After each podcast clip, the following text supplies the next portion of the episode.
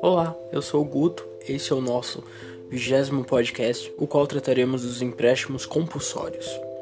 Os empréstimos compulsórios têm previsão no artigo 148 da Constituição Federal que determina em verbas que a União, mediante lei complementar, poderá instituir empréstimos compulsórios para atender às despesas extraordinárias decorrentes de calamidade pública, de guerra externa ou sua iminência, no caso investimento público de caráter urgente e de relevante interesse nacional, observado disposto no artigo 150, inciso 3 a linha B.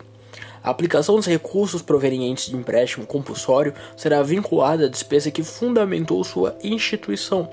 Observa-se que a competência para a instituição dessa espécie tributária é exclusiva da União.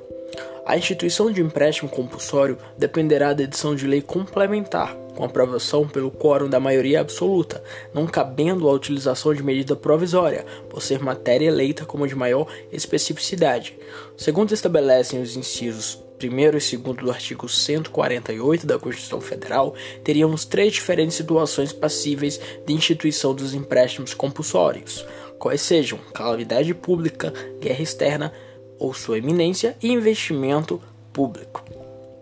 A calamidade pública, relacionada a eventos de casos fortuitos ou de força maior, como enchentes, maremotos, terremotos, etc., estariam atrelados a imprevisíveis eventos naturais ou de atuação humana a guerra externa ou sua eminência seriam conflitos bélicos na esfera internacional, tendo a União nossa primeira fonte de proteção. Para essa autorização, não será necessário o efetivo início da guerra, bastando a sua iminência.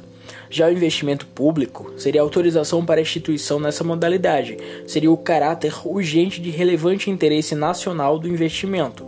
Configura-se como modalidade de difícil conceituação pela doutrina face a elevado grau de subjetivismo, o que pode ser relevante e urgente para um governo pode não ser para outro. A definição dos fatos geradores, bases de cálculo e contribuintes serão realizadas por meio da respectiva lei complementar instituidora do tributo. Já o prazo e a forma de devolução de tais valores serão definidos na forma da sua lei instituidora, conforme dispõe o artigo 15, parágrafo único do CTN, devendo esse montante ser devolvido na forma em que foi arrecadado. Então, se o tributo é pago em dinheiro, sua devolução também será. Por hoje é só, até a próxima.